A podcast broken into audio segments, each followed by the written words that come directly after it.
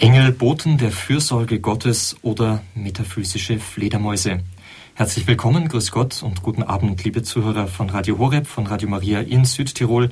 Ein besonderer Gruß an alle Hörer auf der OKW-Frequenz 92.4 im Großraum München, auf DVB-T in Berlin, über Satellit, Kabel, Internet und wo immer, liebe Zuhörer, Sie uns in der ganzen Welt auch hören mögen. Mein Name ist Peter Sonneborn. Ich freue mich, dass Sie heute Abend mit dabei sind. Der Hunger nach Spiritualität ist riesengroß, nicht nur in Deutschland, das wissen Sie, liebe Zuhörer, spirituelle Angebote gibt es auch in Hülle und Fülle. Und gerade die Engel, über die wir heute Abend sprechen, stehen hoch im Kurs. Wir sind geradezu ein Garant für gute Absatzzahlen auf dem Büchermarkt. Aber so stellt sich doch die Frage, wo findet man jetzt eine gute Spiritualität, die so sehr gesucht wird, eine, die ein echtes und gutes Ziel vor Augen hat. Und wenn wir auf unser heutiges Thema schauen und uns den Boom der Spiritualität der Engel anschauen, wo findet man eine gute Spiritualität, in der die heiligen Engel integriert und eingebaut sind. Sie wundern sich vielleicht ein bisschen über den Titel der heutigen Sendung, speziell über den zweiten Teil über die metaphysischen Fledermäuse. Ich kann mir gut vorstellen, dass Ihnen dieser Begriff noch nie untergekommen ist.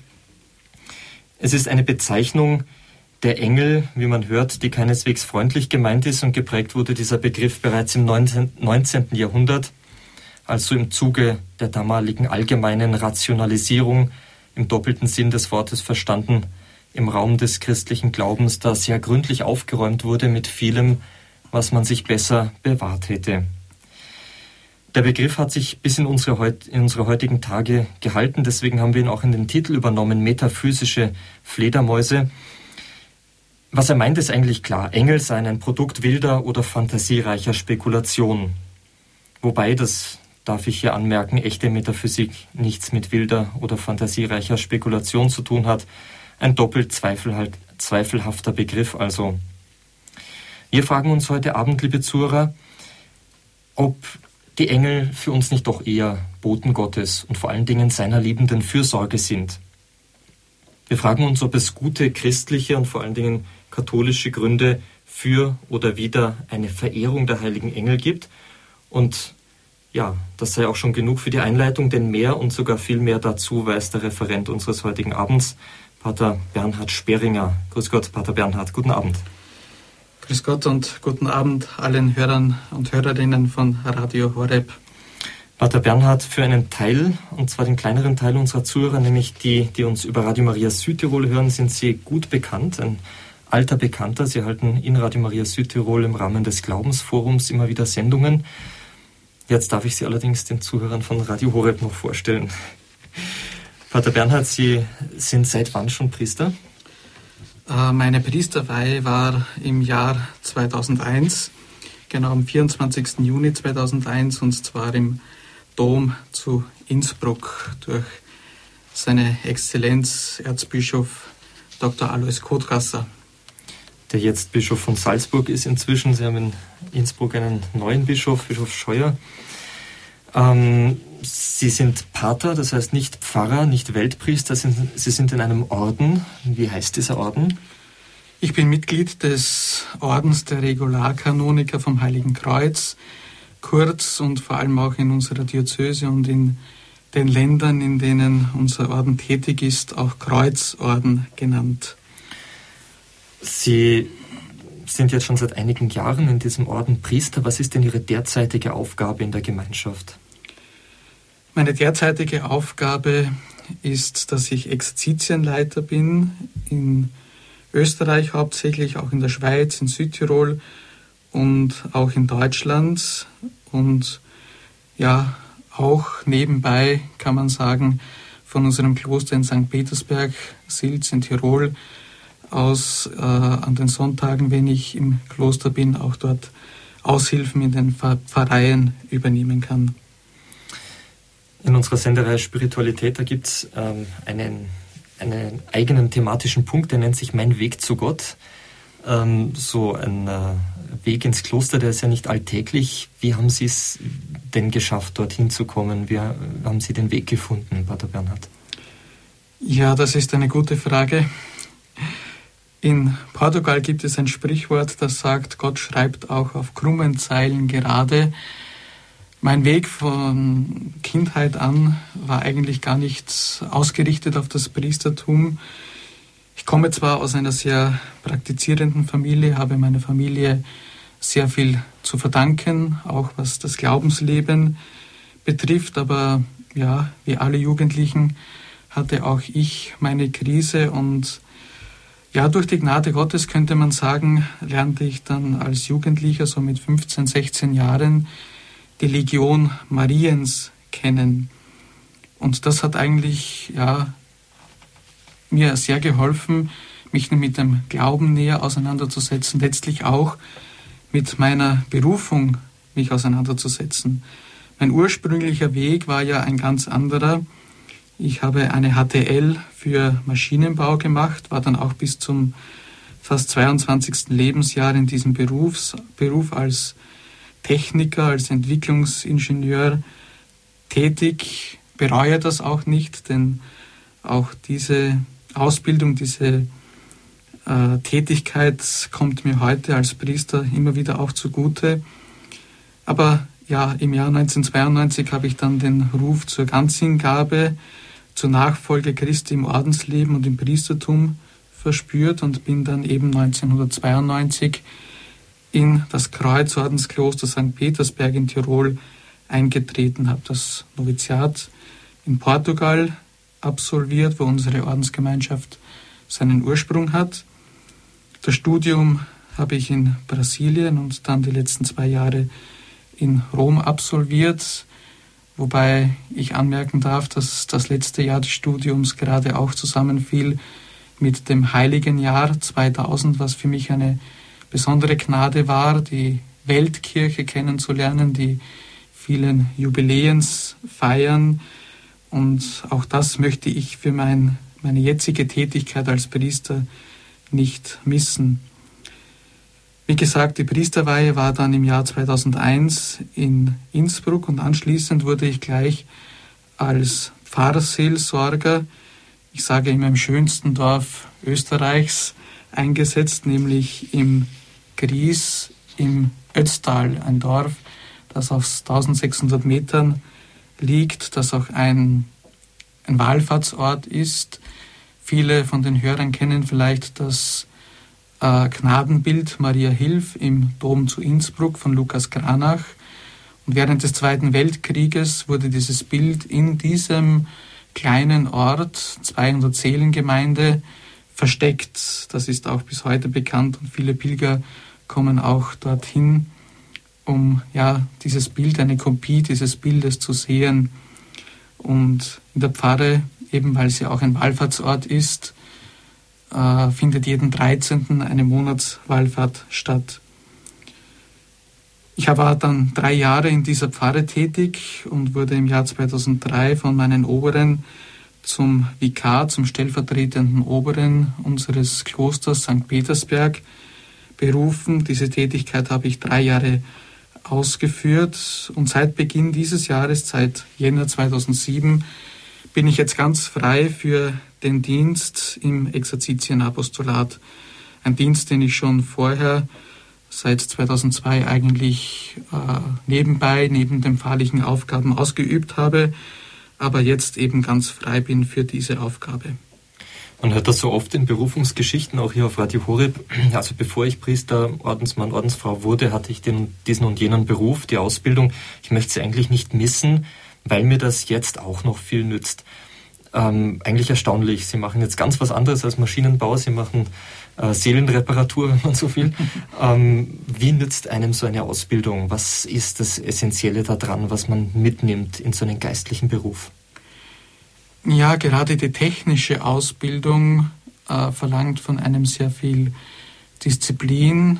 Äh, man erlangt ein gewisses Maß an äh, Organisationsfähigkeit äh, und gerade in einer Ordensgemeinschaft, in einer großen Ordensgemeinschaft oder gerade auch was die Koordination unserer Tätigkeiten betrifft, sei es im Apostolat, sei es in den, äh, in den ordentlichen Pfarraufgaben, bedarf es immer wieder auch Organisation. Und so bin ich eben auch für die Organisation unserer ganzen Exerzitientätigkeit, natürlich in Absprache mit den Oberen verantwortlich und einfach diese, ich möchte es mal sagen, äh, Managementqualitäten, die man in der Ausbildung als Techniker mitbekommt, die kommen einem auch als Priester zugute, was nicht heißen soll, dass der Priester Manager ist, aber es braucht eben auch eine gute Organisation, eine gute Einteilung,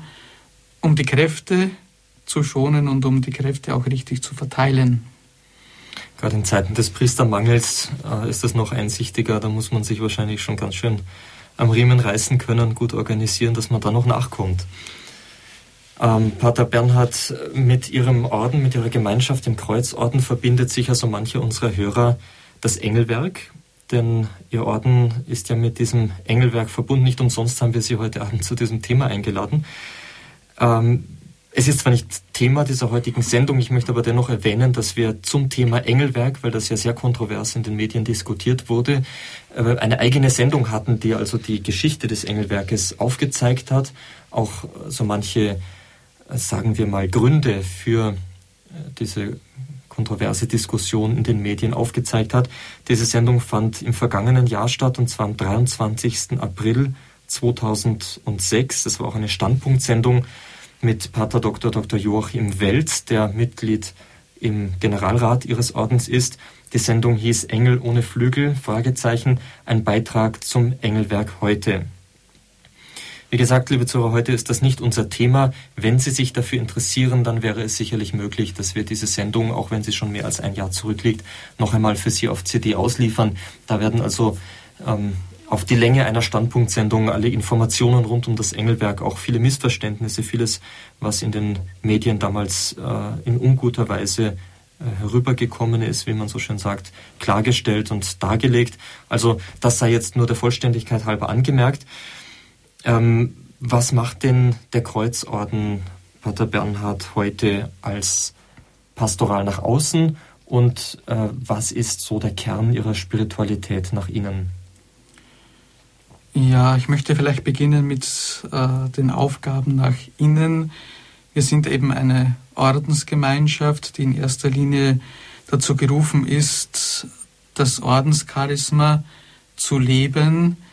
Papst Benedikt hat das bei seinem Österreich-Besuch im Stift Heiligen Kreuz sehr schön betont, wie er gesagt hat, dass das Ordensleben, das Mönchsleben von den Kirchenvätern schon von Anfang an immer wieder auch als das engelgleiche Leben bezeichnet worden ist, das Bios Angelikos, die Vita Angelica, dass wir ja wie die heiligen Engel durch die Gelübde äh, versuchen, Gott näher zu kommen, Gott zu loben, Gott zu preisen, ihn anzubeten.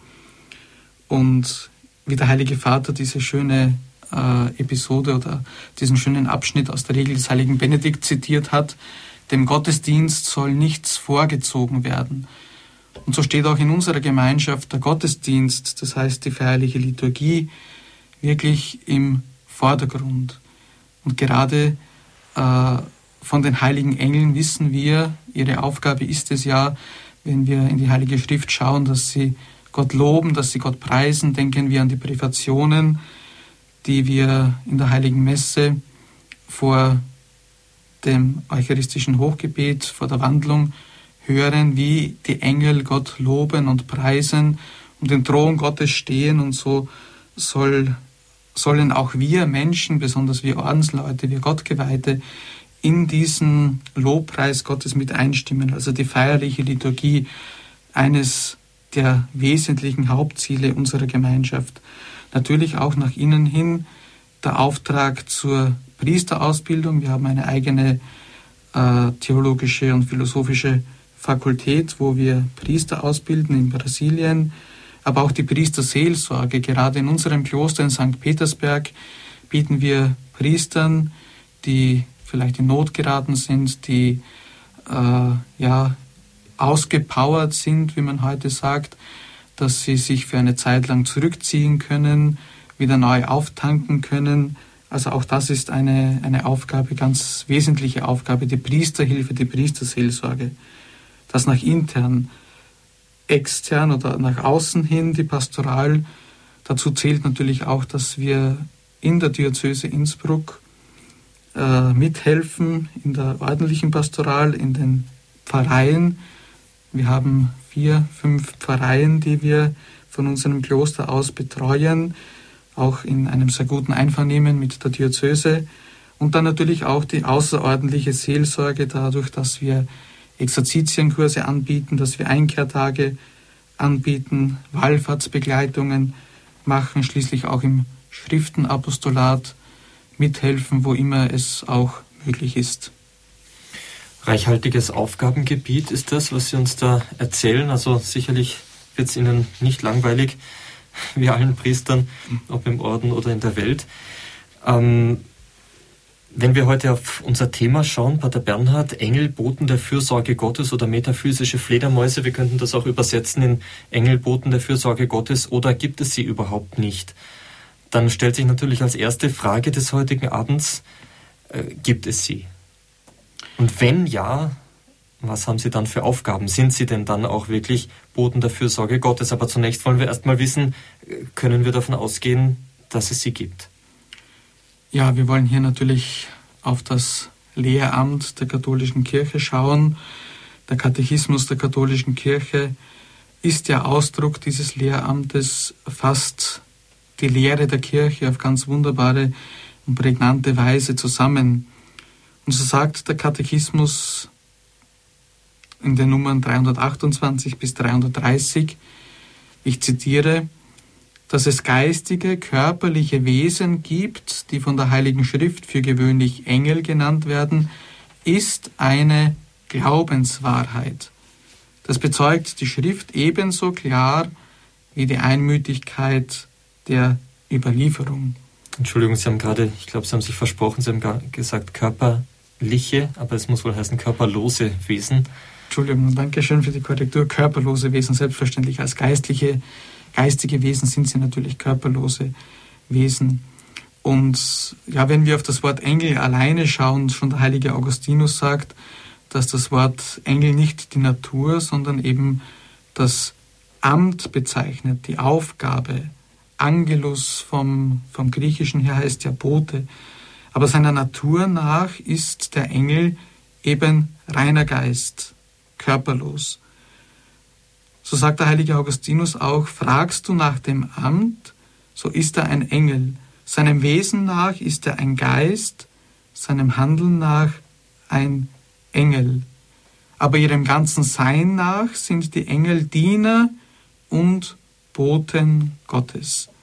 Und ich denke, das gibt schon die erste Antwort, dass die Engel eben, dass die Existenz der Engel eine Glaubenswahrheit ist, dass sie reine Geister sind und dass ihre Aufgabe ist, dass sie Diener und Boten Gottes sind. Und als reine geistige Geschöpfe haben sie eben auch Verstand und Willen. Sie sind personale Wesen, unsterbliche Wesen. Und sie überragen, auch das sagt der Katechismus und somit die Lehre der Kirche, sie überragen alle sichtbaren Geschöpfe an Vollkommenheit. Mit einem Wort, die Engel sind ihrem Wesen nach Geist und daher ja auch der Titel der Sendung Boten der Fürsorge Gottes oder metaphysische Fledermäuse. Eben ein, rein, ein Engel ist reiner Geist ohne Materie und deshalb geht seine Existenz über das Physische hinaus, über das Körperliche hinaus, eben ins Metaphysische. Und das ist dann rein philosophisch und ohne die christliche Offenbarung äh, nicht so einfach zu bestimmen. Aber gerade die Offenbarung zeigt uns ja die Engel als Boten der Fürsorge Gottes, wie wir schon gehört haben. Der Katechismus unter Nummer 329 sagt dazu, Ihrem ganzen Sein nach sind die Engel Diener und Boten Gottes, weil sie beständig das Antlitz meines Vaters sehen, der am Himmel ist. Sie sind Vollstrecker seiner Befehle, seinen Worten gehorsam. Das heißt, die Kirche lehrt uns im Katechismus, es gibt die Engel. Die Kirche schreibt das hier einfach, das bezeugt die Schrift ebenso klar wie die Einmütigkeit der Überlieferung. Dazu kann man sich vielleicht noch vor Augen halten, dass die Kirche ja nicht nur auf die Heilige Schrift baut, sondern äh, auch noch die Überlieferung und das Lehramt als gleichwertige Säulen der, ähm, der gesamten Lehre des Glaubens immer mit beachtet. Ähm, wie ist denn das jetzt in der Heiligen Schrift? Äh, kann man sagen, da kommen oft die Engel vor. Ich meine, viele von uns werden sich zum Beispiel erinnern an die, äh, an die Ankündigung der Geburt Jesu durch den Erzengel Gabriel, aber gibt es da noch mehr äh, Stellen, die uns das zeigen? Ja, man kann fast sagen, die ganze Heilige Schrift gibt Zeugnis vom Wirken der heiligen Engel, wie es zum Beispiel im Hebräerbrief heißt, 1.14, sind sie nicht alle nur dienende Geister ausgesandt, um denen zu helfen, die das Heil erben sollen. Dieser Satz eigentlich eine wunderbare Beschreibung des Wesens und der Aufgabe der heiligen Engel. Die Kirche würde heute auch den Festtag des heiligen Hieronymus feiern. Das ist liturgisch nicht möglich, weil es eben auf einen Sonntag fällt. Aber der heilige Hieronymus hat einmal gesagt, die heilige Schrift nicht kennen bedeutet Christus nicht kennen. Und ich denke, wir könnten ähnlicherweise sagen, die heilige Schrift nicht kennen würde bedeuten, die heiligen Engel nicht kennen. Denn tatsächlich kann man sagen, ist die heilige Schrift das Buch der Engel schlechthin. Denn wenn die Heilige Schrift uns Gott offenbart als den Schöpfer, als den Vollender, wenn sie uns somit die ganze Heilsgeschichte offenbart, dann ist sie auch Offenbarung der Engel, und zwar die fundamentale, die grundlegende Offenbarung über die heiligen Engel. Und zu Ihrer Frage, allein das Wort Engel kommt in der Heiligen Schrift mehr als 300 Mal vor, wobei wir auch dazu sagen müssen, dass das Wort Engel mehrmals an derselben Stelle benutzt wird. Und die Engel werden in der Heiligen Schrift auch unter anderen Namen angerufen, als Diener Gottes bezeichnet. Oder wie es uns aus der Liturgie äh, bekannt ist, dass wir die Engel anrufen unter den Namen wie Cherubim, Seraphim. Und schließlich werden in der Heiligen Schrift auch Engel mit ihren Namen genannt, nämlich die Erzengel Gabriel, Michael und Raphael, dessen Fest die Kirche am 29. September gestern feiert, gefeiert hat. Das heißt, die Bibel, die Heilige Schrift lässt die Engel sprechen und handeln, um Gottes Botschaft zu übermitteln, um zu beschützen, um zu warnen, zu trösten, gegebenenfalls auch zu bestrafen. Das heißt, die Existenz der Engel zu leugnen, würde bedeuten, die Wahrheit der Heiligen Schrift zu leugnen. Das hieße, einen ganzen Teil der Bibel für falsch zu erklären. Die Existenz der Engel zu leugnen, würde bedeuten, wie es Kardinal Journet einmal ausgedrückt hat, jede zweite Seite der Bibel herausreißen. Und so können wir die ganze Heilsgeschichte durchgehen. Die Engel, sie künden von ferne und von nahe das Heil an. Sie dienen dem göttlichen Plan. Sie helfen, diesen Plan zu verwirklichen. Wenn wir beginnen, sie schließen das irdische Paradies ab, sie beschützen Lot, sie retten Hagar und ihr Kind, sie gebieten der Hand Abrahams Einhalt, der seinen Sohn Isaac opfern will, als Gott ihn auf die Probe stellt. Sie teilen dem Volk das Gesetz mit, die zehn Gebote, wie es der heilige Paulus sagt. Sie führen das Gottesvolk, denken wir an die 40-jährige Wanderung durch die Wüste, sie kündigen Geburten an und Berufungen, sie stehen den Propheten bei, und das sind nur einige Beispiele. Und schließlich, wenn wir ins Neue Testament schauen, erscheint der Engel Gabriel, um die Geburt des Täufers und Vorläufers und schließlich dann auch die Geburt Jesu selbst anzukündigen. So sagt der Katechismus, von der Menschwerdung bis zur Himmelfahrt ist das Leben des fleischgewordenen Wortes, also Christus, von der Anbetung und dem Dienst der Engel umgeben. Ihr Lobgesang bei der Geburt Christi, das Ehre sei Gott in der Höhe, es klingt gewissermaßen im Lobpreis der Kirche weiter. Wenn wir die Evangelien betrachten, die Engel, sie beschützen Jesus im Kindesalter. Sie dienen ihm in der Wüste, sie stärken ihn in der Todesangst am Ölberg.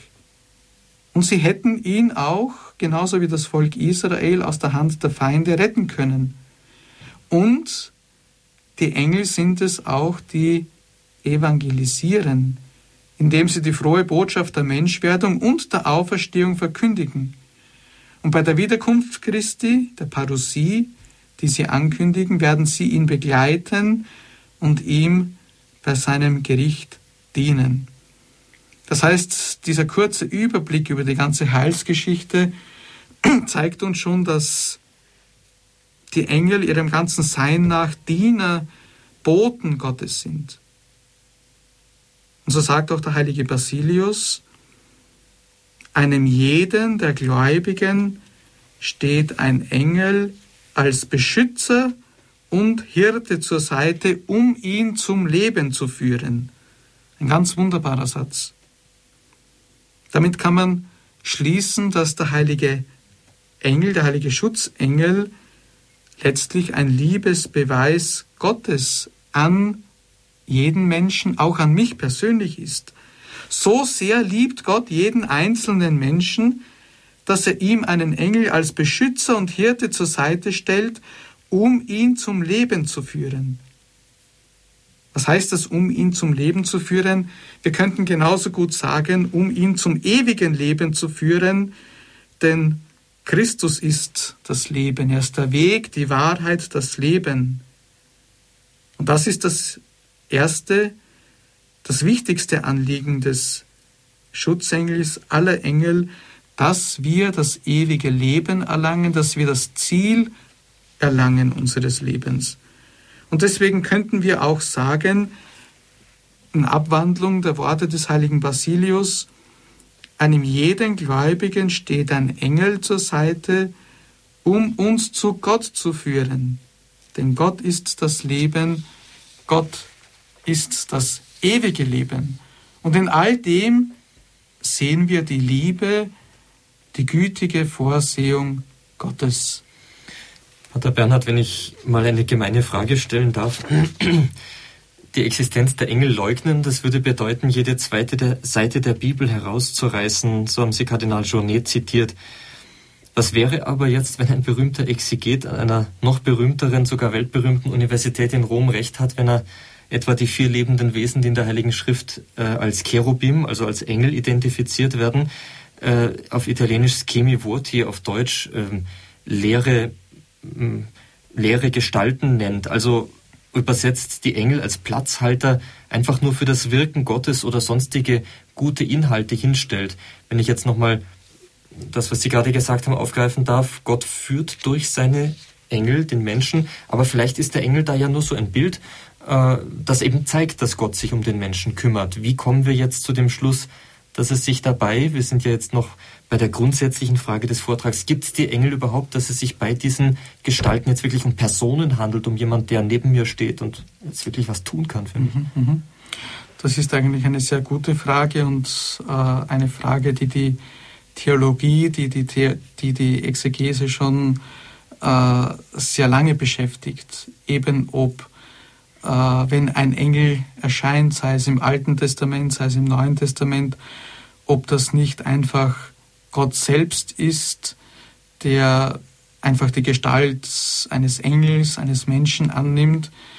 Aber auch hier gilt das Prinzip Scriptura Scripture, das heißt die Heilige Schrift mit der Heiligen Schrift auslegen und auch die Mittel der Exegese weisen eigentlich darauf hin, dass eine solche äh, theologische Haltung eigentlich unhaltbar ist, dass gerade die Heilige Schrift das immer wieder bezeugt, dass die Engel personale Wesen sind, dass Gott die Engel geschaffen hat.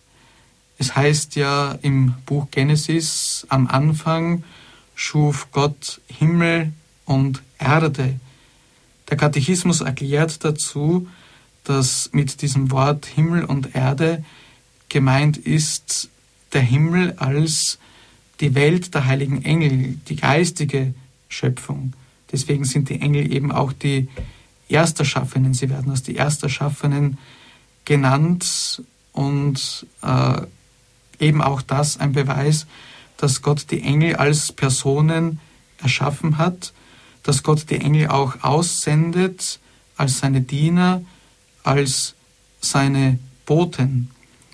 Natürlich ist es so, dass die Engel nicht äh, das verkündigen, was ihnen selbst einfällt, um es ein wenig salopp auszudrücken, sondern wie Jesus selbst im Evangelium sagt, äh, als die Jünger die Kinder wegschicken wollen, äh, lasst die Kinder zu mir kommen, denn ich sage euch, ihre Engel sehen stets das Angesicht meines himmlischen Vaters im Himmel.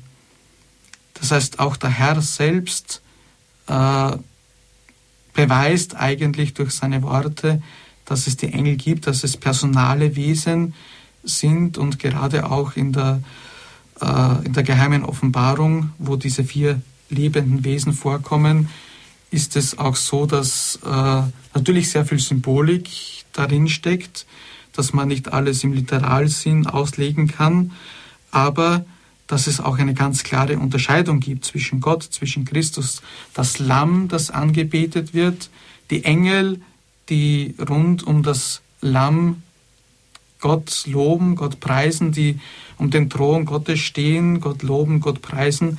Also dass es hier eine schon sehr eindeutige personale Differenzierung gibt. Das heißt, dass wir die Heilige Schrift ähm, auch in diesen Punkten durchaus zumindest zum Teil wörtlich nehmen dürfen. Auf jeden Fall, auf jeden Fall. Mhm. Ja, ähm, die heiligen Engel aus der Heiligen Schrift als persönlich erwiesen. Einen anderen Grund äh, scheint mir, könnte man durchaus auch noch äh, aus dem Gebetsleben der Kirche ableiten, denn da kommen die Engel ja auch das eine oder andere Mal vor. Ganz genau, ganz genau.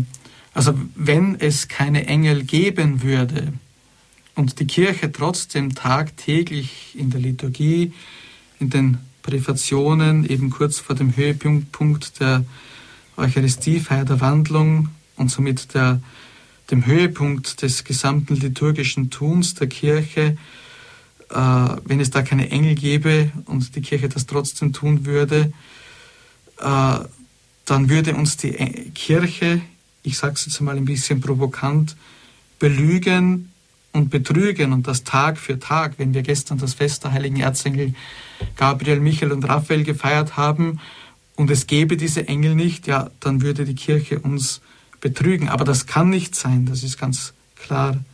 Die Kirche ist authentische Hüterin des Glaubensgutes, auch authentische Interpretin der göttlichen Offenbarung. Sie belügt uns nicht, sie betrügt uns nicht, sie kann uns gar nicht belügen und betrügen. Auch dort nicht, wo sie voll Überzeugung zur Existenz der himmlischen Geister steht, die eben in der Heiligen Schrift Engel genannt werden. Es gilt auch heute dieses Prinzip lex orandi, lex credendi, was frei übersetzt heißt, so wie die Kirche betet, so glaubt sie auch, aber andererseits auch so wie sie glaubt, so betet sie auch. Das heißt, gerade die Liturgie ist Ausdruck des Glaubens der Kirche. Engelboten der Fürsorge Gottes oder metaphysische Fledermäuse, anders ausgedrückt, Engelboten der Fürsorge Gottes oder gibt es sie gar nicht? Den zweiten Teil unseres Titels haben wir hiermit bereits abgehandelt. Wir konnten feststellen, danke Pater Bernhard, dass es die Engel gibt. Pater Bernhard, ähm, die Engelboten der Fürsorge Gottes. Wenn wir uns jetzt, Sie haben vorhin so schön gesagt, äh, haben da auch Heilige zitiert, jeder Mensch hat auch einen ganz persönlichen Begleiter, einen Schutzengel an seiner Seite. Also darüber hinaus, dass es Engel gibt, die, äh, wie uns in der Heiligen Schrift berichtet wird, Aufträge Gottes ausführen, den Menschen, auch Völker allgemein führen. Ähm, auch das ist ja in der Heiligen Schrift bezeugt. Gibt es also für jeden Menschen einen ganz persönlichen Schutzengel? Ähm, kann man dazu etwas sagen? Was war Gottes Intention? Ich meine, es könnte ja genug sein, dass es allgemein Engel gibt, so mächtige Geistwesen, die äh, ähm, mit der Erdschwere nichts zu tun haben. Aber nein, jeder Mensch hat einen, sieht fast aus wie Verschwendung. Warum macht Gott sowas? Das ist eine gute Frage.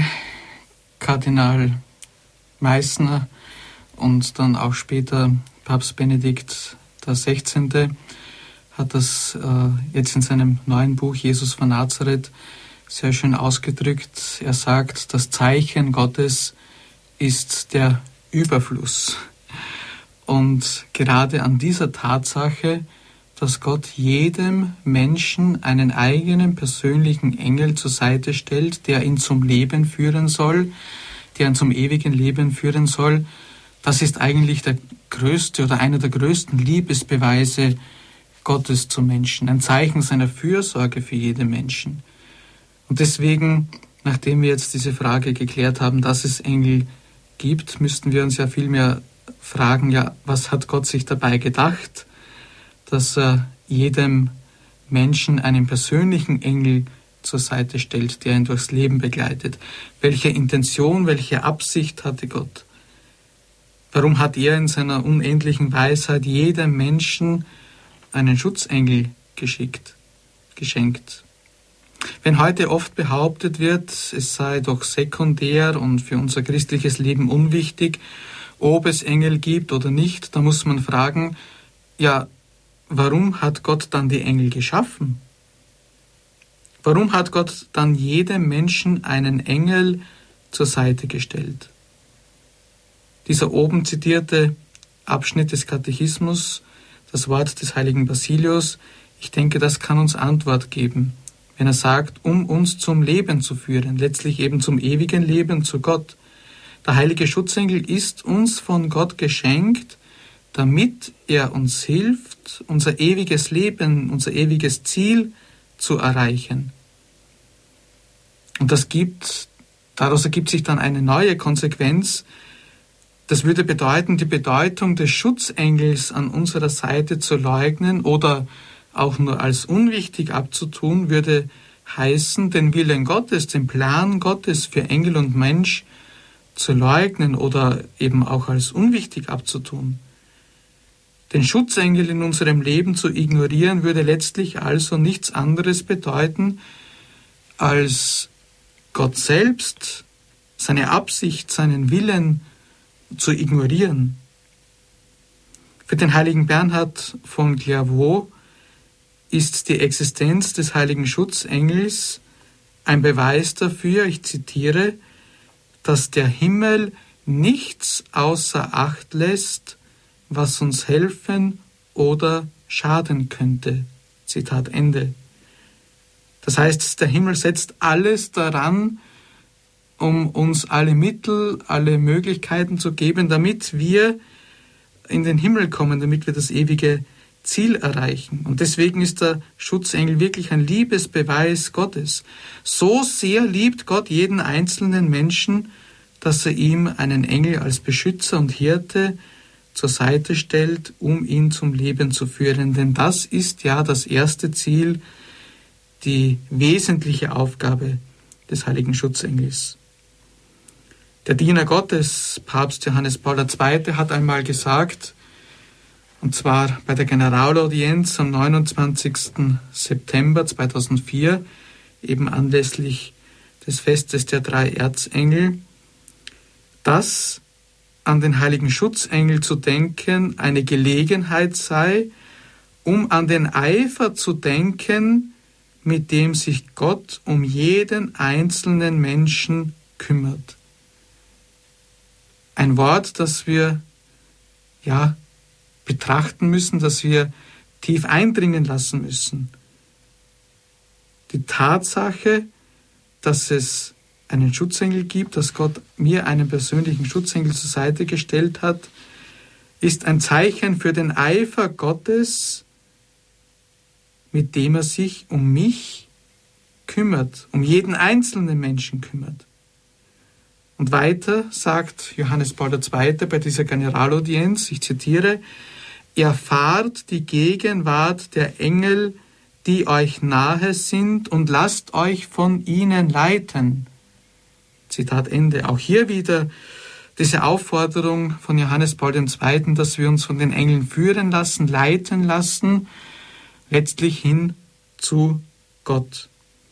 Und das ist deswegen ganz im Sinne Gottes, dass wir versuchen, äh, uns ja für die heiligen Engel zu öffnen, versuchen auch ein persönliches Verhältnis zu unserem heiligen Schutzengel zu bekommen, so wie wir auch zu unserem Herrn Jesus Christus, zur Mutter Gottes, zu den Heiligen oft ein sehr persönliches Verhältnis haben, dass es ja eine, eine Art Freundschaft wird, dass wir gewissermaßen mit unserem heiligen Schutzengel, wie der Titel eines Buches lautet, auf Du und Du leben, um so seine Erleuchtungen, seine Eingebungen, seine Mahnungen, seine Hilfen besser zu erkennen und zu erfüllen. Diese Redewendung mit jemand auf Du und Du sein drückt ja ein sehr persönliches, freundschaftliches und vor allem auf gegenseitiges Vertrauen beruhendes Verhältnis aus. Wenn wir mit einem Menschen auf Du und Du sind, wenn wir das sagen können, dann bedeutet das wirklich eine enge Freundschaft. Um wie viel mehr sollten wir uns bemühen, mit unserem heiligen Schutzengel eine solch enge Freundschaft zu erlangen, und deswegen sagt auch der heilige Bernhard von Clairvaux, der ja die heiligen Engel sehr verehrt hat, in einem Kommentar zum Versikel 11 des Psalms 91, wo es heißt, er befiehlt seinen Engeln, dich zu behüten auf all deinen Wegen. Ein wunderbarer Satz aus der Heiligen Schrift. Gott befiehlt den Engeln, uns zu behüten. Und der heilige Bernhard fährt fort und sagt, welche Ehrfurcht muss dir dieses Wort einflößen? Welche Hingabe muss es in dir hervorbringen? Und welches Vertrauen muss es dir schenken? Ehrfurcht, Hingabe, Vertrauen. Und er sagt Ehrfurcht eben wegen ihrer Anwesenheit. Sie sind immer da, immer gegenwärtig, auch wenn wir sündigen. Hingabe wegen ihres Wohlwollens. Sie wollen nur das Beste für uns, sie wollen unser ewiges Leben und Vertrauen wegen ihres Schutzes, weil sie uns beschützen. Und so schließt der heilige Bernhard von Clairvaux diese Betrachtung und sagt, lasst uns also diesen großen Beschützern ergeben und dankbar sein, ihre Liebe erwidern und sie ehren, so viel wir vermögen. Unsere ganze Liebe und Verehrung soll jedoch dem gehören, von dem ihnen und uns alles zukommt, auch, dass wir verehren oder lieben können und Ehre und Liebe empfangen dürfen. Auch hier zeigt sich schon, dass letztlich Engelverehrung immer auf Christus, auf Gott hin ausgerichtet ist. Die Engel, sie führen immer zu Gott. Wie sehr muss uns dieses Bewusstsein, diese Gewissheit erfüllen? Welcher Trost kann das für uns sein? Dass Gott uns aus Liebe einen eigenen Schutzengel zur Seite gestellt hat, einen Engel, der uns innig liebt. Der heilige Aloysius von Gonzaga hat gesagt, wenn der heilige Schutzengel sein Blut für dich vergießen könnte, wenn er sein Leben geben könnte für dein Heil, er würde es tun. Natürlich, er kann es nicht, er ist reiner Geist, aber wenn er es könnte, dann würde er es tun. Eine solche große Liebe verbindet uns mit dem heiligen Schutzengel. Der heilige Schutzengel liebt uns. Er ist immer an unserer Seite, auch wenn wir ihn nicht sehen. Er kennt unsere Schwächen, unsere Fehler und dennoch wird er niemals unser Ankläger sein. Gott ist ja auf besondere Weise im Engel gegenwärtig, denn er sagt, in ihm ist mein Name. Also der heilige Schutzengel von Gott uns zur Seite gestellt, sagen Sie, dass er uns zum ewigen Leben führt, belegt durch die Zeugnisse von Heiligen aus der Lehre der Kirche. Das ist also seine Hauptaufgabe. Und Gott zeigt uns damit, dass er nichts unversucht lässt, dass wir auch wirklich alle in den Himmel kommen. Das ist natürlich ein sehr schöner Gedanke und eigentlich, wenn man es genau nimmt, im höchsten Maße auch ermutigend. Jetzt ist es ja so, ich meine, auf der einen Seite blüht zwar der Engelboom, ähm, die Suche nach einer Spiritualität und, und, und. Auf der anderen Seite äh, gibt es doch sicherlich viele Menschen, die gar nicht aus bösem Willen, sondern einfach, weil ihnen das vielleicht gar nicht nahe ist, sich da sehr wenig Gedanken drum machen und trotzdem ein einzigartiges Geschenk. Wir verehren die großen Heiligen, die sind aber für alle da. Jetzt hat aber jeder einen Heiligen, einen echten Heiligen Schutzengel an der Seite und denkt nicht mal an ihn. Ähm, woran liegt das? Hat man etwa nicht das richtige Bild von der Größe dieses Geschöpfes, was da an, einen, an meiner, an unserer Seite steht? Ich denke ja, ich denke ja, wir müssen gerade auch in der katholischen Kirche unsere Vorstellung von den Schutzengeln präzisieren, die leider im Laufe der Geschichte oft verniedlicht oder verkitscht wurde. Nur wenn wir ein klares, ein richtiges Bild vom Engel haben, so wie Gott ihn offenbart, dann können wir den Engel auch eben als diesen Boten der Fürsorge, der Liebe Gottes wahrnehmen. Wie Sie schon angesprochen haben, gerade durch den Esoterikboom in den letzten 10 bis 20 Jahren wurde das katholische Bild von den Engeln sehr entstellt, verzerrt, infolge der vielfachen Leugnung der Welt der Engel durch den Naturalismus, durch den Rationalismus hat eine Gegenbewegung eingesetzt, die sich mit aller Vehemenz jener anderen Welt zuwendet, die sie als die geistige Welt bezeichnet, die sie aber als eine Welt der Geister versteht. Also nicht eine geistige Welt, eine Welt der Geister. Und dabei handelt es sich eben um esoterische Spekulation, um die Religion des Übersinnlichen, wie der Titel eines Buches dieser Geistesrichtung bezeichnet, als deren Exponent sich das äußerst einflussreiche New Age in unserer Zeit etabliert hat. Und gerade dieses esoterische Weltbild hat überhaupt keine klare Vorstellung von einem persönlichen Gott, von einem Gott, wie er sich dem Volk des alten und des neuen Bundes offenbart hat und wie er es, wie es eben auch unsere Glaubensüberzeugung ist. Und deshalb sind die Engel in der esoterischen Liturgie auch keine Personen, sondern oft nur Umschreibungen von Energien. Und die Heilige Schrift zeichnet uns da aber ein ganz anderes Bild von den Engeln. Aber man muss auch dazu sagen, schon früher wurde auch von christlicher Seite das Bild von den Engeln etwas entstellt. Denken wir an die Barockkirchen, an die Putten, wie man sagt, die Schutzengel, die Schutzengel, die eben keine Engelein sind, die auch keine Schutzengelein sind, sondern die Engel sind eben machtvolle Persönlichkeiten, mit viel mehr Persönlichkeit ausgestattet als wir, uns an Intelligenz, an Willen oft weit überlegen. Und deswegen müssen wir uns auch hüten, die heiligen Engel als ja vielleicht unsere Dienstboten anzustehen, anzusehen. Der Engel ist ausschließlich Diener des allmächtigen Gottes in der ganzen Freiheit seines Willens. Und wenn Gott ihn zum Schutzengeldienst an einen Menschen ruft, dann dient er Gott, dann dient er Gott in uns, dann schaut er auch immer hin auf Gott und nur durch Gott hindurch auf uns.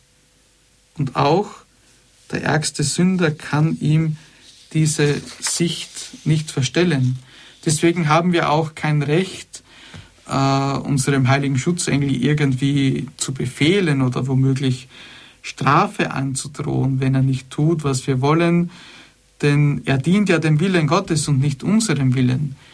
So, wie wenn wir sagen würden, heiliger Schutzengel, ich habe das jetzt verloren und äh, wenn du mir jetzt nicht hilfst, das jetzt so schnell wie möglich wiederzufinden, dann bin ich böse auf dich. Der Engel dient in erster Linie Gott und er will uns auch immer zu Gott führen. Das ist auch der wesentliche Punkt, ein Kritikpunkt könnte man sagen, für die wahre, für die echte Engelverehrung. Denken wir an den heiligen Johannes auf Patmos, als er die geheime Offenbarung, das letzte Buch der Heiligen Schrift, empfangen hat, als ihm ein Engel erschien, strahlend, mächtig, so dass Johannes meinte, es sei der Herr selbst, es sei Jesus Christus. Und Johannes fiel auf die Knie nieder, um seinen Herrn und Meister anzubeten, bis er gemerkt hat, ja, es ist ein Engel. Und der Engel hat ganz klar gesagt, nicht mich bete an, Gott bete an. Ich bin nur dein Mitknecht. Das ist ein ganz wesentliches Kriterium auch, um wahre von einer falschen Engelverehrung zu unterscheiden. Und deswegen ist es auch notwendig, dem heiligen Engel mit Ehrfurcht zu begegnen. Er steht ja vor Gottes Angesicht. Wir müssen eigentlich Gott jeden Tag dafür danken, dass er uns einen so starken Helfer gegeben hat. Wir sehen ja in unserem eigenen Leben die Versuchungen, die Prüfen, Prüfungen, die Schwierigkeiten. Gott kann uns mit seiner Gnade und seiner Barmherzigkeit von den vielen Gefahren erretten. Dieser Gott, der uns den Engel zur Hilfe geschickt hat, seinen Engel, seinen eigenen Diener, das allein ist Grund genug, um zu danken. Und deswegen, ja, in einem weiteren Schritt müssen, dürfen, sollen wir uns auch bemühen, hinzuhorchen auf den Engel, wenn wir ihn wirklich lieben. Was er sagt, was er oder wie er uns ermahnt, auch vor den Gefahren, besonders auch vor den Gefahren der Sünde. Aber der Engel ist in erster Linie Diener Gottes. Für ihn gelten auch diese zwei Gebote. Du sollst Gott lieben aus deinem ganzen Herzen, mit all deinen Kräften und du sollst deinen Nächsten lieben wie dich selbst. Deswegen der heilige Schutzengel, er sucht immer die Ehre Gottes, den Willen Gottes. Er zeigt uns immer den Weg der Liebe, der Liebe zu Gott, der Liebe zum Nächsten. Dankeschön. Sie haben jetzt ein ganzes Stück besser, noch deutlicher äh, charakterisiert, wer der Engel ist, der an unserer Seite steht und warum es wirklich Sinn macht, wenn man es mal ein bisschen salopp ausdrückt, ihn zu ehren, ihn zu lieben. Jeder Mensch hat seinen heiligen Schutzengel, seinen persönlichen, haben wir vorhin gehört. Es gibt also nicht nur Engel im Allgemeinen und dieser persönliche Schutzengel, der soll also mich und dich und jeden von uns an die Hand nehmen und zu Gott, zum ewigen Leben hinführen. Vater Bernhard, die Engel wollen uns zu Gott führen, sie sind sein Stellvertreter an unserer Seite. Ähm, was hindert uns denn nun eigentlich daran, mit dem Engel zu gehen? Was ist das? Äh, ja, man könnte die Frage auch anders formulieren. Warum braucht es das denn jetzt, dass wir diesen, äh, diesen Freund an der Seite haben, der uns so ganz besonders an der Hand nimmt? Was ist das zentrale Problem? Ich denke, das zentrale Problem ist, und das wissen wir alle aus unserer eigenen Erfahrung, dass jeder Mensch Versuchungen zu bestehen hat, Versuchungen durch das eigene Ich, Versuchungen durch die Welt, durch den bösen Feind, den Vater der Lüge. Und deswegen ist es sicher auch eines der ersten großen Ziele des heiligen Schutzengels, uns von der Sünde zu bewahren. Wir brauchen diese Hilfe unseres heiligen Schutzengels, um Versuchungen zu überwinden. Wenn uns die heiligen Engel in materiellen Dingen helfen, um wie viel mehr möchten sie uns dann eben auch in den Belangen unseres Seelenheiles beistehen. Schon allein das Bewusstsein dieser liebenden Gegenwart Gottes stärkt uns. Als der heilige Johannes Chrysostomus vom römischen Rat verurteilt worden ist, hat der römische Rat lange darüber beraten, welche Strafe man über ihn verhängen sollte. Die Verbannung man hat gesagt, nein, er kann Gott überall loben, preisen. Das Martyrium, auch das war keine Strafe. Und so hat man sich die Frage gestellt, ja, was fürchtet denn Johannes Chrysostomus wirklich? Und die Antwort lautete, das Einzige, was er fürchtet, ist, von Gott getrennt zu sein. Und von Gott getrennt sein können wir nur durch die Sünde. Und zur Sünde kann man niemand zwingen. Und dennoch ist die Versuchung da. Das heißt, wer am Stand der Todsünde lebt, äh, um es bildlich auszudrücken, er dreht Gott den Rücken zu. Es ist wie wenn er sagen würde, ich will mit Gott nichts mehr zu tun haben. Und deswegen wollen uns die heiligen Engel hier ganz besonders auch helfen, gegen die Sünde anzukämpfen, uns vor der Sünde zu bewahren. Es gibt eine Episode aus dem Leben des heiligen Antonius des Einsiedlers, die erzählt, wie er mit einem zweiten Mönch auf Reisen war und an einem Toten vorbeikam, der auf der Reise verunglückte. Das war damals eben in der Wüste nichts Besonderes, das kam wahrscheinlich oft vor. Und als man an diesen Leichnam vorbeikam, hielt der heilige Antonius seine Nase zu aufgrund des schlechten Geruches. Aber der heilige Schutzengel, der ihn begleitete, der ihn sichtbar begleitete, der schien das überhaupt nicht wahrzunehmen. Und einige Zeit später trafen sie einen jungen, gut gekleideten Mann, der aber in schwerer Sünde lebte. Und als sie vorübergingen, hielt sich der Engel seine Nase mit der Hand zu.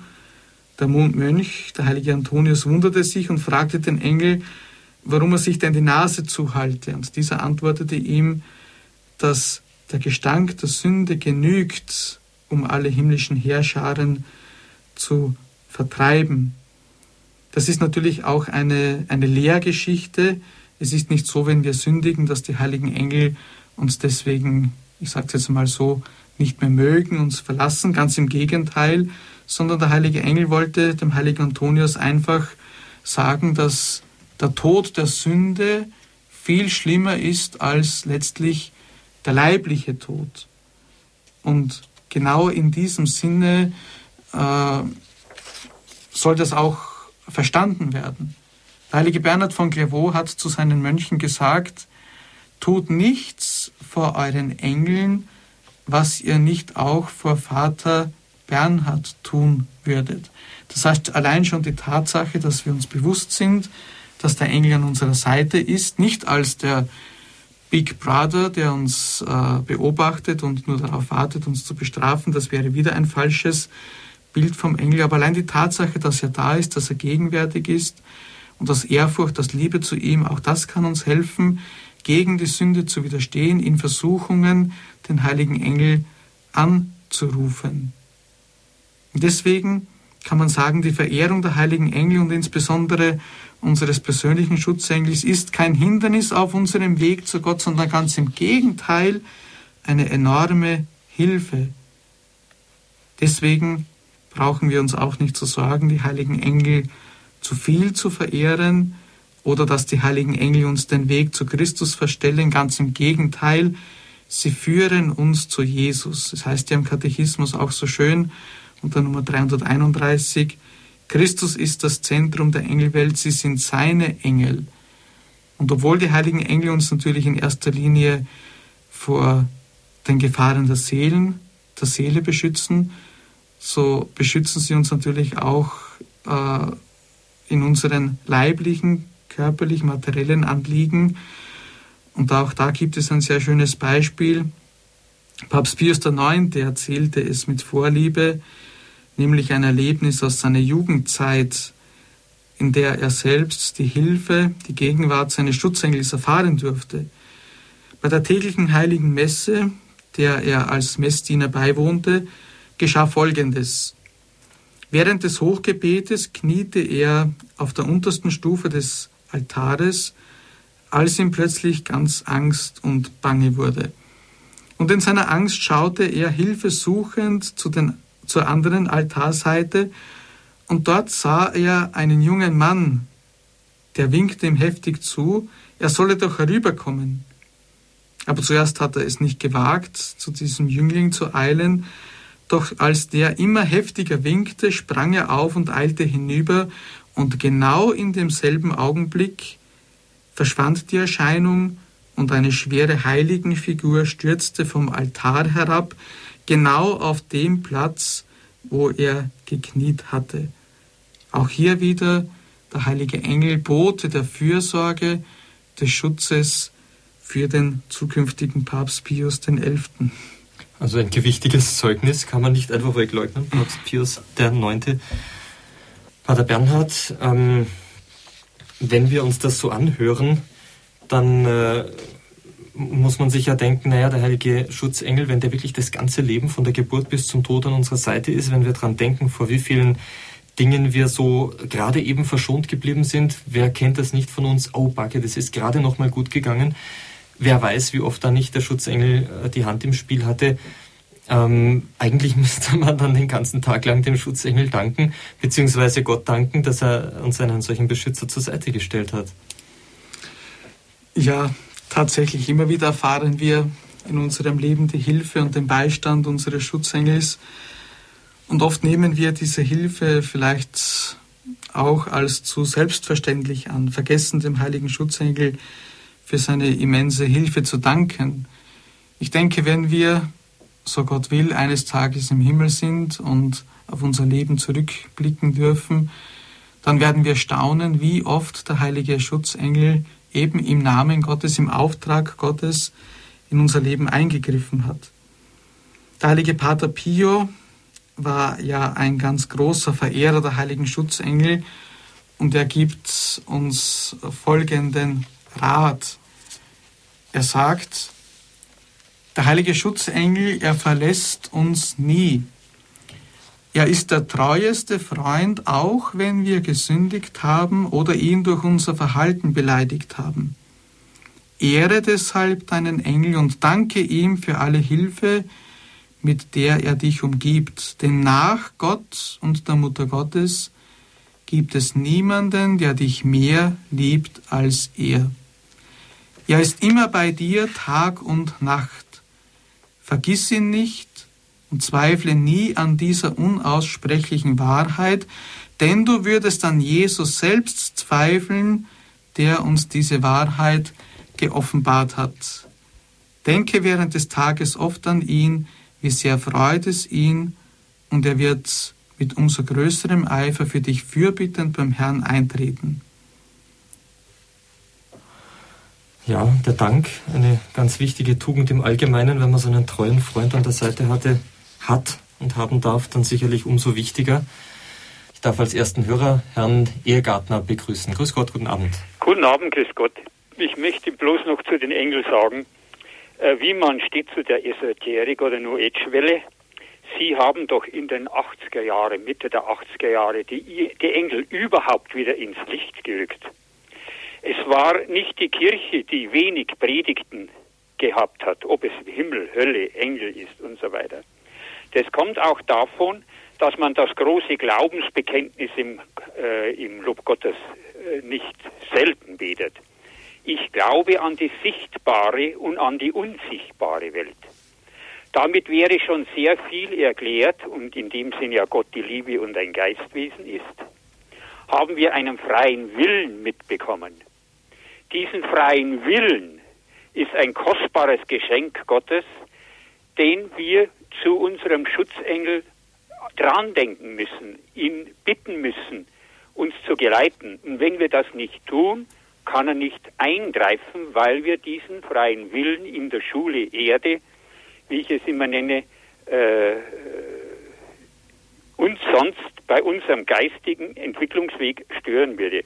Herr Egartner, ich glaube, das Anliegen ist angekommen. Ähm, es geht also darum, äh, einerseits die Wichtigkeit der Engel, andererseits ähm, die Frage, wer hat nun die Engel wieder ins Licht gerückt? Äh, Pater Bernhard, äh, eine kritische Anfrage an die Kirche. Äh, hat die Kirche da was versäumt? Ja, ich denke, man kann sicher nicht sagen, dass die Esoterik sozusagen jetzt die Engel gerettet hat und die Engelverehrung wieder neu belebt hat. Ganz im Gegenteil. Wir haben ja kurz im Vortrag auch schon angesprochen, welches Weltbild gerade die Esoterik hat, welches Bild auch die Esoterik vom heiligen Engel hat. Aber durchaus ist wahrscheinlich auch gerechtfertigt diese Kritik an der Kirche, an den Priestern, und da muss sich jeder selbst auch ein wenig an die Brust klopfen, dass man diesen, diesen Teil unseres Glaubens vielleicht zu wenig beachtet hat, eben immer als Randthema abgetan hat, gesagt hat, das Wichtigste ist doch Jesus Christus, aber man kann aus dem ganzen Glaubensgut, aus dem ganzen Glaubensgefüge nicht einfach etwas herausnehmen. Das ist wie wenn man äh, ein, ein Haus baut und äh, verschiedene äh, Ziegelsteine nicht verwendet, dann äh, droht das Haus früher oder später einzustürzen.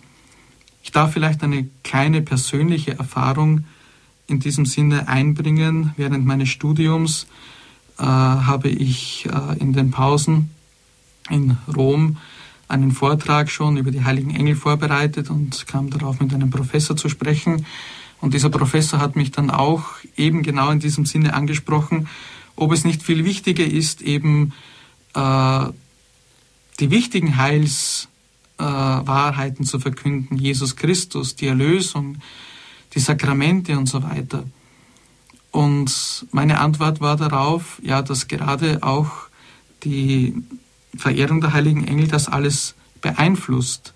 Und ich habe ihn geraten, er möge sich doch in Rom, wo es viele, viele Buchhandlungen gibt, einmal herumschauen, welche Bücher, welche katholische Bücher es über die heiligen Engel gibt. Und er hat das getan und hat in ganz Rom eigentlich fast kein katholisches Buch außer den Katechismus gefunden. Und von daher ist es sicher auch wichtig, dass die Kirche äh, auch diese Dinge, eben wie die heiligen Engel oder wie die letzten Dinge, Tod, Gericht, Himmel, Hölle, wieder neu auch in die Verkündigung aufnimmt.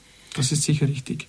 Also Themen, die in Randbereiche abrutschen, sind auch immer in Gefahr, dann in ganz andere Bereiche abzurutschen, in ein Umfeld, in das sie eigentlich nicht hineingehören und äh, sozusagen geklaut werden um dort dann in, in ein ganz neues äh, Umfeld eingepflanzt zu werden. Danke, Herr Egartner. Wir kommen von München nach Pfaffenhofen zu Frau Eirich. Grüß Gott. Ja, grüß Gott. Äh, meine Frage wäre, ich komme aus Fatima und bin sehr verbunden mit der Fatima-Botschaft. Und es gibt so, sofort am Anfang kam der Engel und hat mit den Kindern geredet, mit den drei Hirten und gesagt, es hat ein, ein Gebet gebetet und gesagt, sie sollten sich dann in Knien und mit der Stirn äh, so auf dem Boden, so sollten sie äh, beten und Gott beten. Äh, es wundert mich, dass man das in der Kirche nicht macht. Ich habe es gesehen, zum Beispiel, wenn der Papst in Fatima war, haben die Kinder sowas vorgespielt. Es kann sowieso vorspielen. Und ich nehme das sehr ernst. Eigentlich, wenn ich allein bin, bete ich so. Ich habe das auch einmal in der Kirche gemacht oder manchmal, wenn ich allein bin, weil ich nicht will, dass die Leute denken, äh, dass ich spinne. Und, und äh, ich sehe, dass die, äh, für mein Wunder, die Muslime beten so. Äh, und ich frage mich, wenn man äh, katholisch ist und, und glaubt, dass die Engel Butter Gottes sind und der Engel ist gekommen und gesagt, wie man beten sollten, man tut es trotzdem nicht. Danke, Frau Eirich. Eine interessante Frage. Ähm, Vater Bernhard, worauf kommt es beim Beten an? Wo müssen wir gehorchen als Katholiken? Mhm. Ja, es ist eben sehr wenig bekannt, dass bereits die heiligen Engel 1915 oder ein Engel äh, sechsmal insgesamt 1915 den drei Seherkindern erschienen ist. Dreimal davon hat er auch zu ihnen gesprochen. Das erste Mal hat er sie eben beten gelehrt, in aller Ehrfurcht, in aller Demut.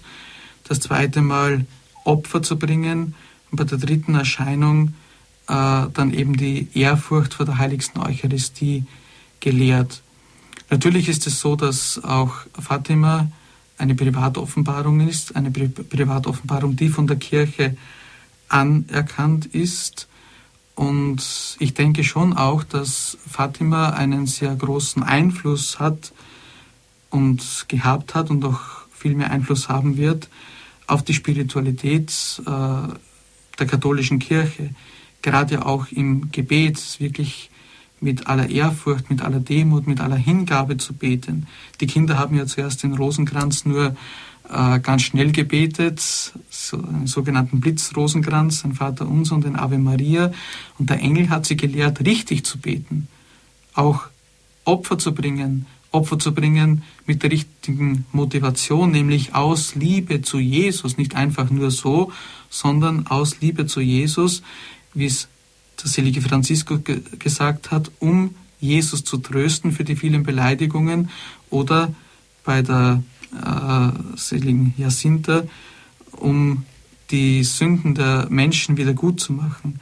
Und letztlich auch dann den Empfang der heiligen Eucharistie, mit welcher Ehrfurcht, mit welcher Hingabe äh, sie die heilige Eucharistie empfangen haben. Auch hier sieht man wieder Die Engel führen zu Gott, die Engel führen zum rechten Gebet, die Engel führen dazu, aus Liebe zu Gott Opfer zu bringen, die Engel führen dazu, den Herrn in der heiligen Eucharistie mit der größten Ehrfurcht anzubeten, ihn zu empfangen und ihn zu lieben. Interessant und das bleibt sicherlich jetzt vom Beitrag von Frau Eirich ein bisschen im, im Raum stehen, weil das ja auch nicht etwas ist, was man jetzt lösen kann, ähm, dass man sich als Katholik oder als Christ komisch oder ein bisschen verrückt vorkommen muss, wenn man gewisse Dinge tut, die etwa der Engel in Fatima gelehrt hat, gewisse Gebetshaltungen, die auch das Innere besser ausdrücken. Natürlich kommt es letztlich, wie Sie gerade gesagt haben, aufs Innerliche an, aber dennoch äh, sollte uns als Kinder Gottes auch die Freiheit zustehen, uns nach außen äh, in geziemender Weise so zu verhalten, äh, dass das auch durchkommt. Ganz genau, und das tut es äh, ja auch. Die, äh, der Heilige Stuhl hat, ich kann jetzt nicht genau das Datum sagen, aber der Heilige Stuhl hat ja auch äh, festgelegt, dass jeder Gläubige das Recht hat, die Heilige Kommunion auf die Art und Weise zu empfangen, wie er es möchte, entweder kniend oder stehend, äh, durch Mundkommunion oder durch Handkommunion, und dass der Priester, der die Kommunion reicht, das auch zu respektieren hat. Danke nach Pfaffenhofen äh, an Frau Eirich. Willkommen wieder zurück nach München zu Frau Lang. Guten Abend. Grüß Gott. Guten Abend. Äh, mein Name ist Lang. Ich möchte mich beim Herrn Pater Bernhard sehr bedanken für diesen wunderbaren Vortrag. Und ich möchte ein Zeugnis ablegen, dass ich eine schon seit vielen Jahren eine große Verehrerin meines Schutzengels bin und ich sogar so ein persönliches Verhältnis zu ihm habe, natürlich vom menschlichen Sinn. Ich habe keine übernatürlichen Ambitionen oder so, sondern ich weiß einfach, dass er bei mir ist. Und mein, der liebe Gott hat ihn mir zur Seite gestellt. Und da bin ich jeden Tag dankbar dafür. Und ich habe ihm sogar einen persönlichen Namen gegeben. Und ich glaube auch, dass er den angenommen hat. Und ich, wenn ich in die Kirche gehe, dann sehe ich geistig oft die Engel am Altar und auch meinen Schutzengel schicke ich auch oft zu anderen Priestern, der Heilige Messe. Ich habe einen Seelsorger, zu dem schicke ich ihn oft hin. Und ich habe einfach immer das Gefühl, ist um mich herum. Auch im Auto habe ich ihn bei mir. Jedenfalls, ich habe ein wirklich, ich verehre, ich habe immer schon Schutzengelverehrung gehabt. Und ganz besonders, ich sage mir immer, es ist wunderbar, wenn alle Engel, der Heilige Michael, Gabriel, Raphael und dass die überall sind und dass jeder Mensch, jede Staat, jede Stadt seinen eigenen Schutzengel hat. Aber ich habe meinen persönlichen und der genügt mir im Grunde. Ich weiß nicht, ob das ganz richtig ist, wie ich das sage, aber ich habe einfach so dieses Gefühl. Ich bin heute fast 70 und er hat mich mein Leben lang im Auto immer begleitet. Ich habe schon manche gefahren, eben durch sein, ich bete für Rosenkranz auch im Auto. Ich habe mich im Auto selber drinnen und das wollte ich eigentlich als, als Danke an meinen Herrgott, an die heiligste Dreifaltigkeit sagen, dass ich eine ganz große Verehrerin bin. Danke, Frau Lang, für dieses persönliche Zeugnis. Sicherlich eine schöne Art, Gott die Ehre zu geben und auch Ihrem heiligen Schutzengel. Ähm, ich schicke übrigens auch ja. sehr viele Engel, wenn also irgendwann was Besonderes ist, auch in, in der Politik, wenn Unglück ist. Ich bitte immer die heiligen Engel, sich zu versammeln und den Menschen zu helfen. Also ich, ich mache eine Art Vereinigung für, für, die, für die Schutzengel generell. Auch zum Beispiel, wenn Gefangene in Asien, wie diese Deutschen, diese, diese Menschen, die so verfolgt werden, ich bete zu all diesen Schutzengeln, auch zu den Schutzengeln meiner Verwandten, meiner, meiner Freunde, meiner Priester und so weiter. Mhm. Das will ich also wirklich dazu sagen, weil das ja dann auch eine große Gemeinschaft ist. Dankeschön, Frau Lang. Ähm, das war, glaube ich, noch ein ganz, eine ganz wichtige Anregung. Ähm, das eine, die heiligen Schutzengel schicken, möchte ich hier festhalten aus diesem Beitrag, Pater Bernhard. Und das andere, zu den Schutzengeln anderer Menschen beten. Wir haben jetzt noch äh, weitere Zuhörer in der Leitung, aber vielleicht auch kurz ein Wort dazu. Wir lesen das schon beim heiligen Pater Pio, Schutzengel, seinen Schutzengel zu anderen schicken. Warum, wozu, was bedeutet das? Und der zweite Punkt, eine ganz neue Dimension im, im Gebet auch, sich verbunden zu wissen über die Schutzengel mit anderen Menschen. Ja, ich möchte auch danken für dieses Zeugnis, das ja auch zeigt, wie schön und wie wichtig es ist, uns um ein persönliches Verhältnis zu unserem heiligen Schutzengel zu bemühen. Sie haben Pater Pio angesprochen, äh, der ja sehr viele geistliche Kinder hatte, die über die ganze Welt verstreut waren und denen er immer wieder den Rat gegeben hat, wenn sie in Not sind, schick mir deinen Schutzengel.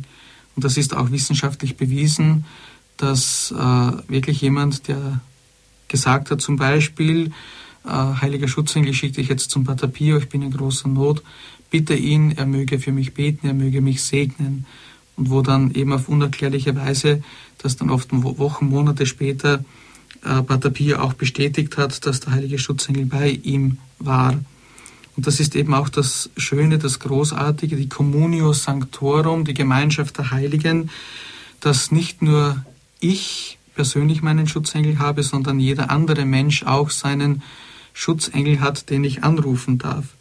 Es war vor allem auch der selige Johannes der 23., Papst Johannes der 23., der diese Andachtsübung geübt hat, der es von seinem Vorgänger, Vorvorgänger Papst Pius XI. Gelehrt, gelernt hat, dass er gerade als äh, Diplomat des Vatikans immer wieder auch die Schutzengel seiner Verhandlungspartner angerufen hat, dass es alles zu einem guten Ende führt. Und er hat das auch in einem Brief an seine Nichte, die Ordensschwester war, niedergeschrieben und ihr diesen Rat gegeben, dass sie die Schutzengel anderer Menschen anrufen soll. Und ich denke, wir dürfen da ganz besonders auch die Schutzengel der Menschen anrufen, die vielleicht in Sünde leben, die vom Glauben nichts wissen wollen, die Gott fernstehen, dass die heiligen Engel ihnen von innen her durch die Stimme des Gewissens auch helfen können, wieder den rechten Weg, den Weg zu Gott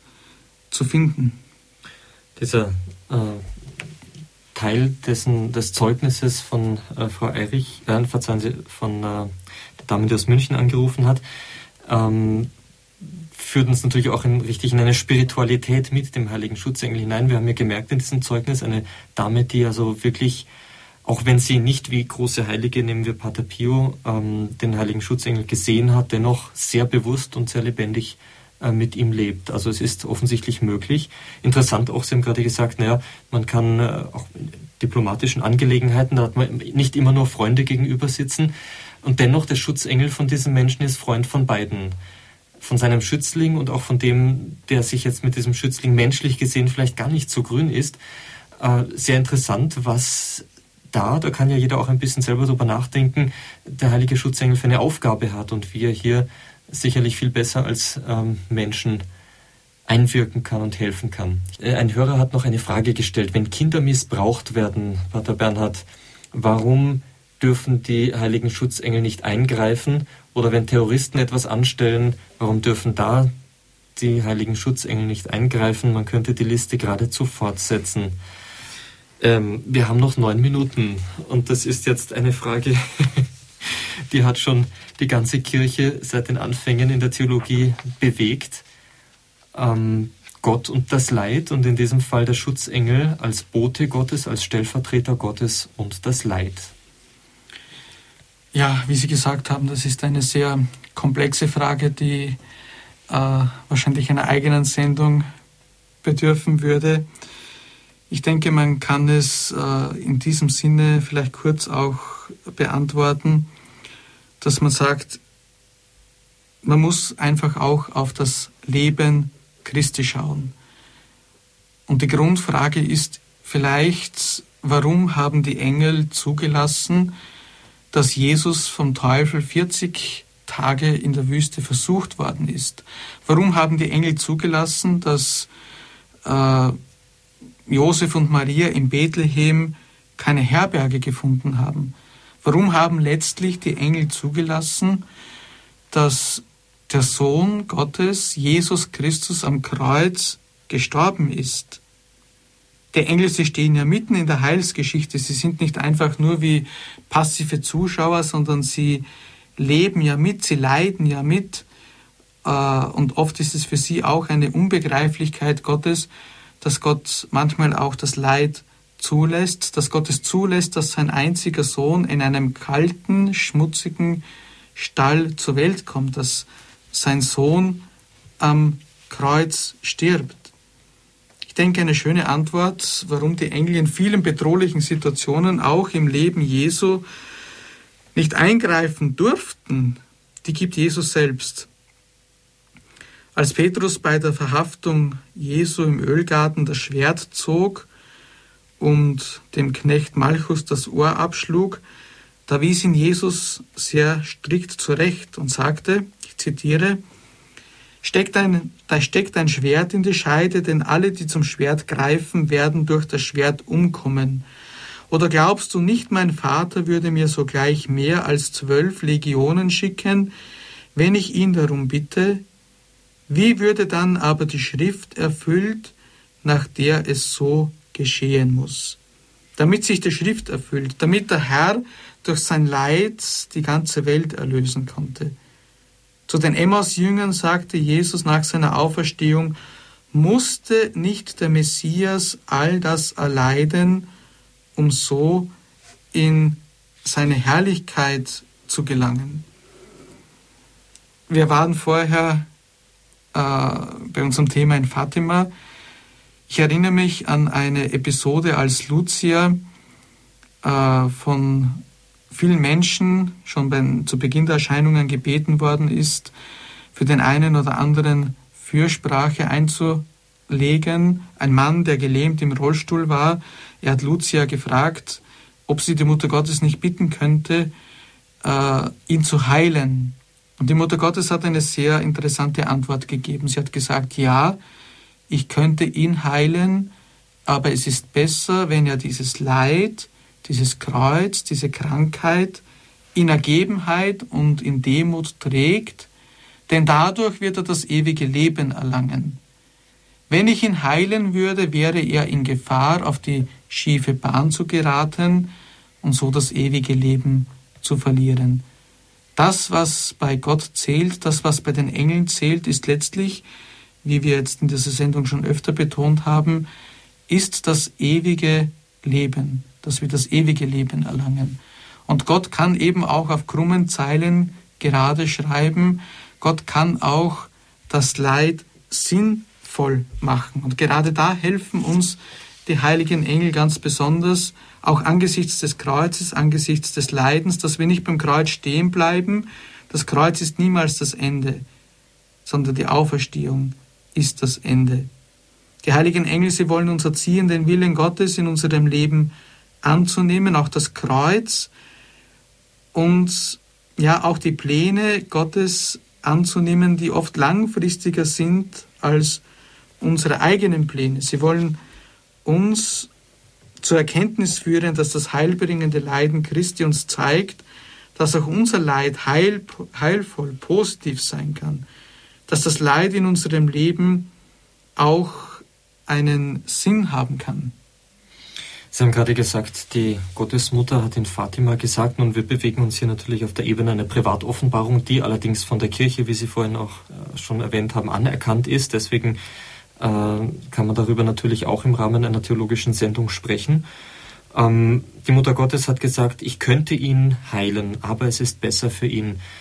Ähm, ich vermute, man muss jetzt hier unterscheiden, wer das sagt und genau sehen, dass es die Mutter Gottes ist, während wir auf menschlicher Ebene wahrscheinlich dieses Urteil nicht aussprechen dürften, wenn wir mit jemandem in Kontakt sind, dem es jetzt schlecht geht, der halt eine Heilung nicht findet. Nicht? Das würde sonst dazu verleiten, deswegen sage ich das, äh, dass man sagt, naja, ähm, es ist sicher besser für dich, dass dir jetzt schlecht geht. Nicht? Und das wäre natürlich manchmal schon zynisch.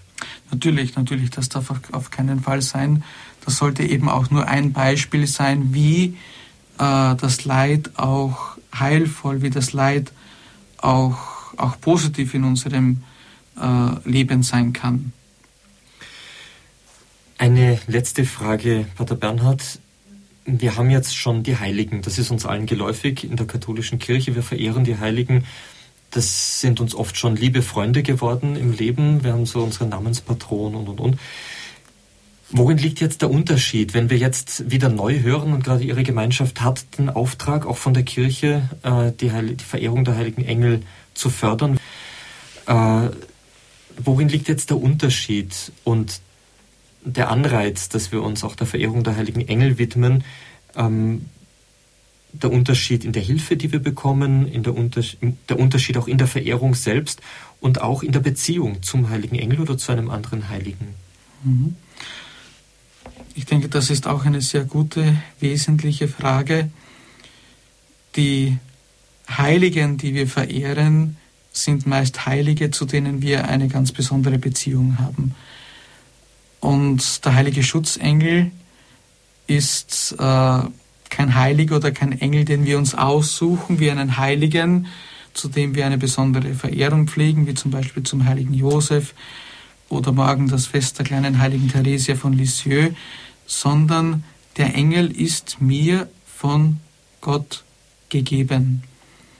Viele Kirchenväter äh, wagen es sogar zu sagen, dass jeder Mensch beziehungsweise jeder Engel auf einen gewissen Menschen, auf einen gewissen Engel hin geschaffen ist. Das heißt, dass Gott von Anbeginn der Zeit schon, wenn er äh, an diesen Menschen gedacht hat, auch an diesen Engel gedacht hat. Dass es eine gewisse Einheit gibt zwischen diesem Engel und diesem Menschen. Dass sie irgendwie von Gott her in seinem Plan, in seiner unendlichen Weisheit auch zusammengehören. Das heißt, es ist der Wille Gottes, dass er mir diesen Engel zur Seite gestellt hat, den ich mir eben nicht ausgesucht habe. Und von daher äh, denke ich, dass Gott auch in seiner Weisheit mir genau den Engel zur Seite gestellt hat, der mir für mein Leben äh, ganz besonders helfen kann, der mich äh, am allerbesten versteht, in meinem Charakter, in meinen Schwächen, in meinem Temperament, äh, auch in meinen Stärken, äh, dass ja Engel und Mensch hier wirklich ja aufeinander zugeordnet sind. Also viel persönlicher und äh, viel genauer angepasst auf meine eigene Situation. Dieser Freund, der mir von Gott zur Seite gestellt ist. Ein wahrer Bote der Fürsorge Gottes, das war das Thema heute. Pater Bernhard, herzlichen Dank. Sie haben uns das mit sehr eingängigen Worten dargelegt und nahegebracht, wie sehr der Schutzengel und die heiligen Engel im Allgemeinen die Boten der Fürsorge Gottes sind und ganz und gar keine metaphysischen Fledermäuse, um nicht zu sagen, dass es sie denn gar nicht gibt. Wir dürfen uns freuen, dass wir so einen Freund an unserer Seite haben. Herzlichen Dank Ihnen dafür, Pater Bernhard. Ich wünsche Ihnen in Ihrem Apostolat, gerade auch was die Verbreitung dieser Verehrung der heiligen Engel betrifft, Gottes reichen Segen und viel Erfolg, dass viele Menschen von dieser schönen und katholischen Botschaft erfahren dürfen. Darf ich Sie zum Abschluss dieser Sendung noch um Ihren priesterlichen Segen bitten für den Abend, für die Nacht und auch für unser ganzes Leben, vielleicht mit diesem neuen Impuls, mit dem Schutzengel durchs Leben zu gehen.